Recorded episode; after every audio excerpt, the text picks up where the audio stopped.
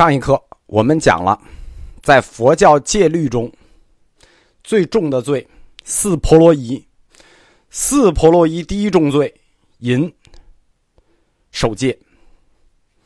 但是这个淫呢，它还不单纯指男女双方的性行为，说我们就对吧？不单指这个，它所包含的范围很广，它不光指男女之间具体的这个行为。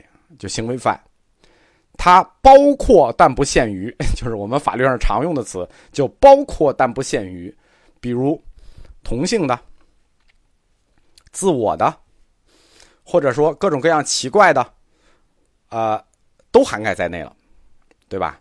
就是你说我自己解决一下啊，快速又卫生啊，这也是淫，也属于四婆罗夷重罪。这发现了，跟你实行犯没有什么区别。尤其值得一提的是什么呢？佛教它是一个特别重视精神活动的这个宗教，它特别重视人的这个精神活动。就你动了坏事的念头，跟你干了坏事那一样，啊，甚至更重。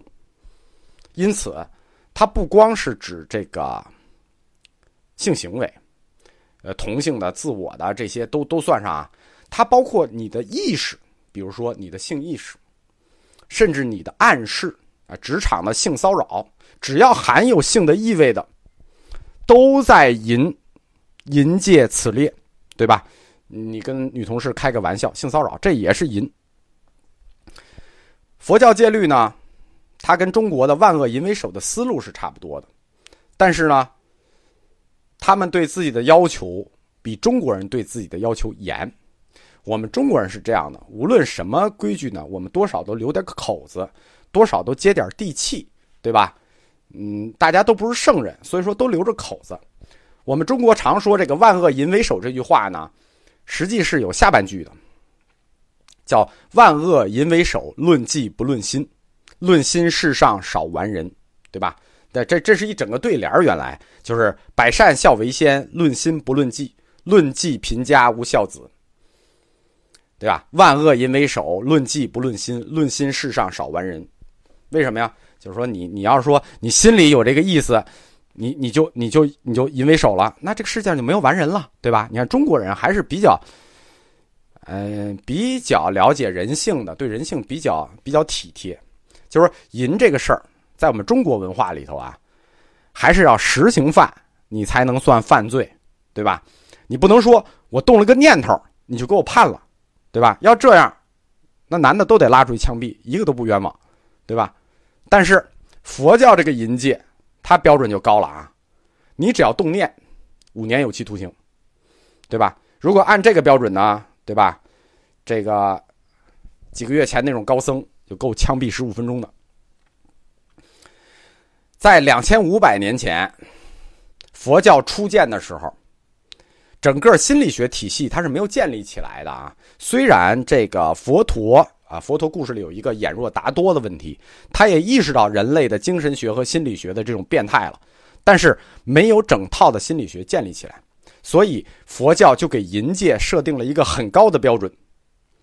这是有一种一刀切的考虑，什么意思啊？就是就假设你传到中国来，对吧？你什么样的借条，我们中国人都能给你钻出一洞来，就省得你在借条下面钻空子。对吧？都是男的，你以为他们就不犯淫戒了？那也能犯，对吧？你拿本黄书，你都能犯淫戒，何况什么了？所以干脆就别规定那么细了，直接一刀切。今天呢，西方的心理学体系已经就完全建立起来了，就是充分的研究证明啊，这个佛教的这种戒淫模式是错的。为什么呢？因为如果人在绝对禁欲的情况下，它产生性变态和性饥渴的那个指数直线飙升，这里有荷尔蒙的作用，有激素作用，也有环境心理作用，对吧？你看不见，你反而更着急。这个二零一一年，这美国《时代周刊》曾经做过一个访谈，访这个国防部长佩里，说这个美军的性丑闻，他们的统计数据是在军队里发生的性变态事件发生率是正常人群的二十倍。吓人吧？就是哪个人群的性变态和这个同性恋这类的最多呢？就当兵的，哪个国家都一样，对。吧？《道德经》里说，就是我们中国自己说啊，老子说“不见可欲，使民心不乱”。佛教在这点上呢，就是他还是采用了一种原始的看法，就是说我干脆不让你看见，你是不是就不乱了？这在于宗教的原始阶段，在男女关系上采用这种一刀切的方式啊，它是一种相对方便的做法。但是呢，在具体的宗教实践中，因为佛教恐惧生，想打断生死，恐惧这个生，就把禁欲提到这么一个高度。其实往往适得其反，对吧？我们看会长就知道。这只代表我一个人看法啊，说不好。四婆罗夷的第二个首戒是淫，第二戒是什么呢？是盗。啊，盗这咱就不说了，偷东西啊，这比较好理解。第三个是杀，杀戒排在四婆罗夷第三个。杀人他为什么会放在盗之后呢？啊，偷个东西啊，偷个东西，盗窃个东西，还是第二大罪呢？杀人竟然是第三个，这逻辑啊，对吧？我在佛教通史课里谈到过，佛教的杀戒。它不是一般意义上的杀人罪，不是真的去杀人。他只他最初不是只去杀人啊，去杀生啊，他是指因为追求涅槃，产生了厌生厌世，希望早点从这生死的世间解脱，自杀，或者请人杀自己，或者帮助别人杀自己，对吧？这种杀，这种杀都是针对自己的。所以这个杀排在第三位，比道还往后一点因为这个杀的受害者都是自己。就是我觉得这个世间太太痛苦了，然后他对涅槃有错误的理解，就是我说的佛陀那个叫涅槃，你那个只叫消灭，对吧？佛陀那个叫寂灭，你叫消灭，但是他他他他理解错了，他觉得我只要死了我就解脱了，好，他就想杀自己。在所有的宗教里头，几乎啊，几乎所有的宗教里头。除了日本变态之外，都是严格抵制自杀的。除了日本，都严格抵制自杀在宗教里，因为这种杀实际是在义理上对涅槃的误解。什么意思呢？你学习没学好，学傻了。人家说的是寂灭，你理解成消灭了。你觉得消灭了自己，你就涅槃了。所以佛教严厉禁止杀。同时，四婆罗夷的出现，杀出现在四婆罗夷里，说明什么？这说明的问题挺严重的，说明在佛教的早期，自杀的僧侣是不在少数的，对吧？不是一个两个，所以把它提到戒律的高度，提到四婆罗夷的高度。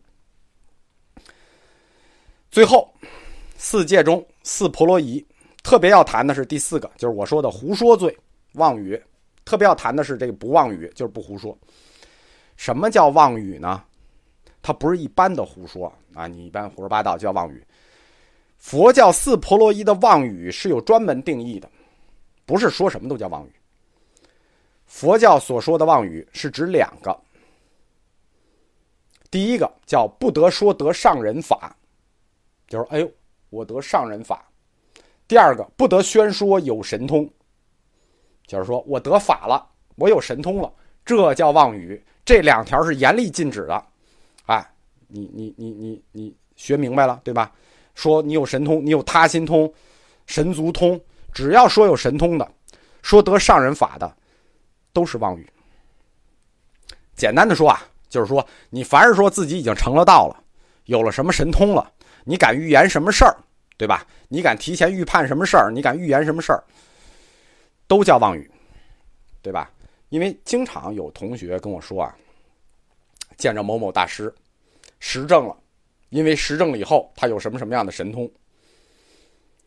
这就是佛教基础哲学没学好，对吧？你要这么说，包括你说的这位大师，对吧？我我只能明确的说，你这位大师十有八九是骗子。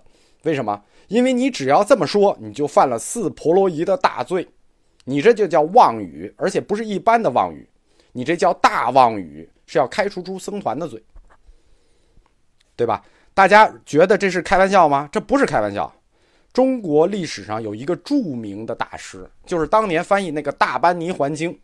我们今天看最有名的《华严经》，翻译《大方广佛华严经》的那位觉贤大师，这在中国佛教史上叫超级宗师，对吧？